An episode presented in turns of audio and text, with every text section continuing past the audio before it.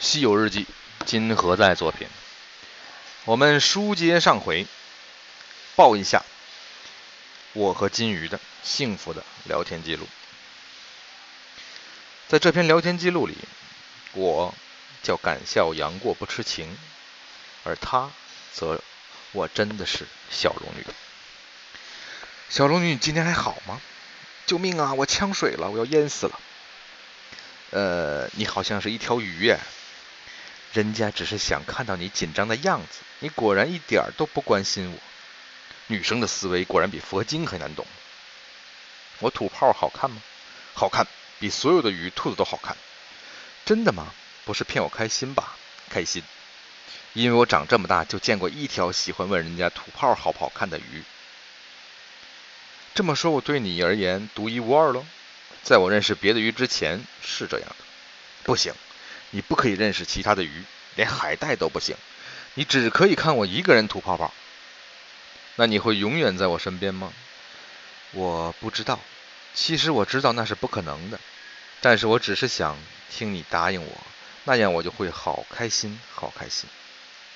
哪怕是谎言。你是从不说谎的吗？不，为了你，我学会了说谎。如果我不是条鱼，你会真的吻我吗？如果吻你，你会变成公主的话，那些都是童话。你真的相信童话吗？我要是不相信，你早变成鱼汤了。假如，假如有一天我真的变成了公主，你会怎么办？那我就跳进放生池，变成一只青蛙。为什么？等你来吻我。你真是坏人哦。那么，如果有一天你必须在你的梦想和我之间选择一样，你会选择谁？我的梦想。果然是这样，伤心了，下潜。我的梦想就是傍上一个公主。后来我走在西游路上，有空时一直回想我们说过的话。为了她，我学会了说谎，但我并没有骗她。如果她不是条鱼，我想我会爱上她。也许我会真的为了她放弃我其他的一切，放弃我想追寻的道路。但后来。他再也没有出现在我的面前。我和金鱼聊天，也许完全来自我自己的想象。我想我是真的疯了，居然有幻觉金鱼在和我说话。我每天把自己泡在水里好几个小时，只是因为我想逃避现实。在鱼缸之外，我不知道我该去哪里，该爱谁。只有这小小的鱼缸和冰冷的清水，还有沉默着只会吐泡泡的它，能让我安静。第二十天，我知道我终有一天会离开这里的。第二十一天，小龙女，我要走了。啊，你要去哪里？不知道，只知道不是这里。那你什么时候回来？不知道，只知道大约在冬季。那我怎么办？你回大海去吧。你不带我一起走吗？我的路太苦、太难、太艰险。会经常挨饿，我怕我路上饿了会忍不住吃掉你。你是个坏人。我把你送去山下的那条江，我就是从那里来的。我知道它一定通向大海。你自由了，可我讨厌自由。我要缠着你，抱着你，欺辱你，依赖你。再见了，小龙女。第二十二天，我将要远行，来到院门口。看到那苍老的住持还在数胡子玩，师傅，我要走了。哦哦哦，他晃动着胡子。糟了，你一打岔，我忘了我数到哪儿了。哎，又要从头数起了。师傅，你为什么要数他？我数的不是胡子，是人生的寂寞。师傅，佛祖会知道一切的答案吗？他抬起头来望望我。如果佛祖知道，我还数他做什么？他低下头，继续数。我望着西方天际。我知道那里没有答案，但我却必须走一遭，因为我要证明那里没有答案。第二十三天，我把小金鱼放回了大江，它绕啊绕，很久才游走。我很羡慕它，一路向东可以顺流向下，直向沧海，而我必须去向江的源头，那里是我来的地方。第一百零五天。这个地方叫做五行山，山下有几户人家。上古之时并没有这座山。那老者说：“据我的爷爷听爷爷说，五百年前这山从天而降，下面压着一个可怕的魔王。你见过那魔王吗？”我问。老者摇摇头，没见过什么魔王，只在山下压着一只猴子。我爷爷小时候便见过他。我小时候去玩，他便向我讨桃子吃，然后我们用桃核互相丢着玩耍。他很盼有人去和他玩，可是我现在老了，我的孙子倒也常去，那猴子却不识得人，只把他又当成我。这么多代过去了，他还以为世上的一切都像他一样不会老呢。我很想去见识一下这只不会老的猴子。那天夜深的时候，突然地颤起来。远处传来苍凉的狂笑，那声音像是从地底下深处传出，要把天也撕裂了。我惊奇，老者却不以为然，说那是地下的魔王，他每夜都会这样挣扎、吼叫。第一百零六天，我向那大山行去，来到山脚，不见什么魔王，只有一只猴子，头上尽是草叶和土。一双亮晶晶的眼睛望着我笑。你是来摘桃子与我吃的吗？他问。你在这里多少年了？不知道，也不想知道。他说。你为何被压在这里的？忘记了，也不想记起。那你还记得你的名字吗？他望向我道。这么多年了，从来没有人问我的名字。那么你自己也不记得了吗？他摇摇头道：“这么多年来，也从来没有人会忘记我的名字，为什么？”他笑了，因为我是孙悟空。你为什么会在这里呢？因为他们怕我。他们是谁？他们是造这座山的人。如果你被放出来，会发生什么事？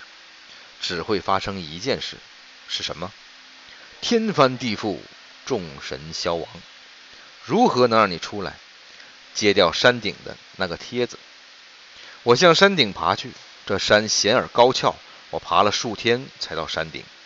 果然看到一个帖子，上面写了八字真言：此贴由管理员制定。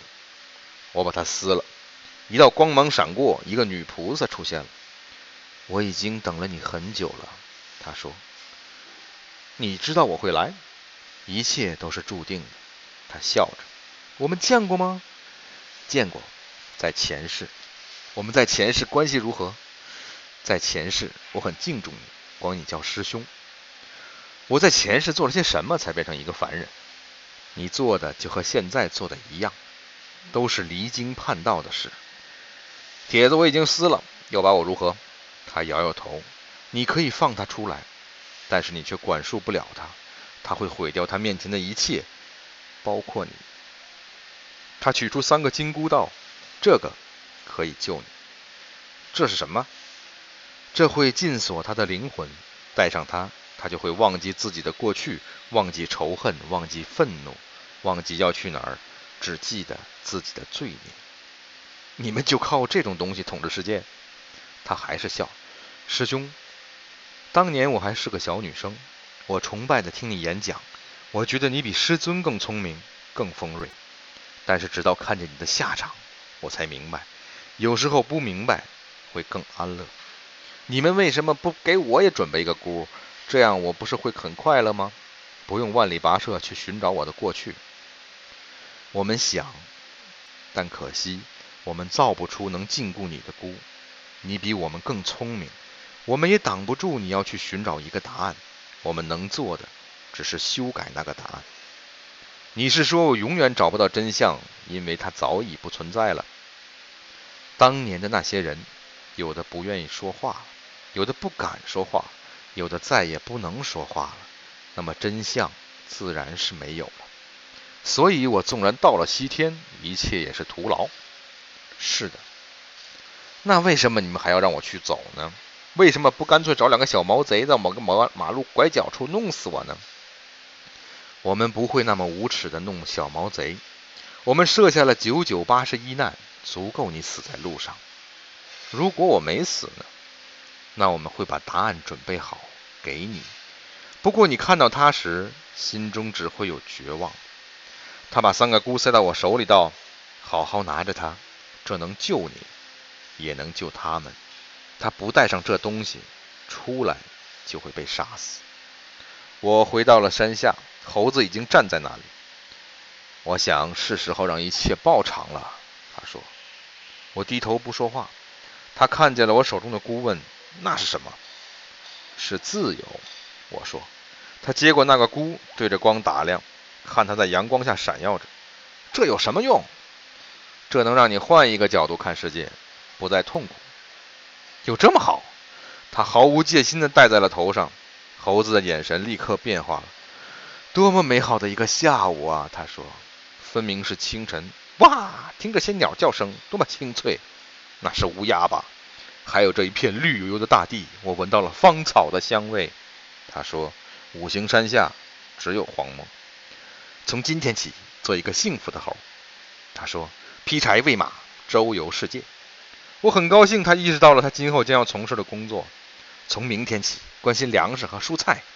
他说：“我有一座小山，面朝大海，春暖花开。从明天起，和每一个妖精通信，告诉他们我的幸福。那幸福的闪电告诉我的，我将告诉每一个人。我们去西游吧。”给每一条河、每一座山取一个温暖的名字。我看着这抒情的猴子，有些感动。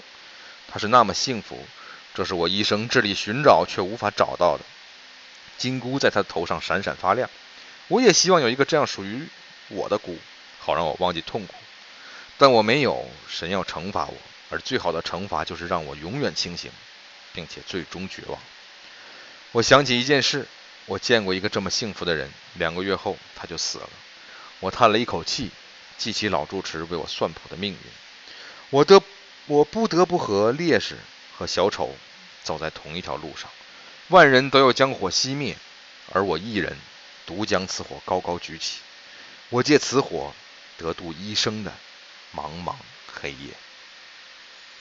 想知道后面的西游故事吗？请继续关注《西游日记》金河在作品。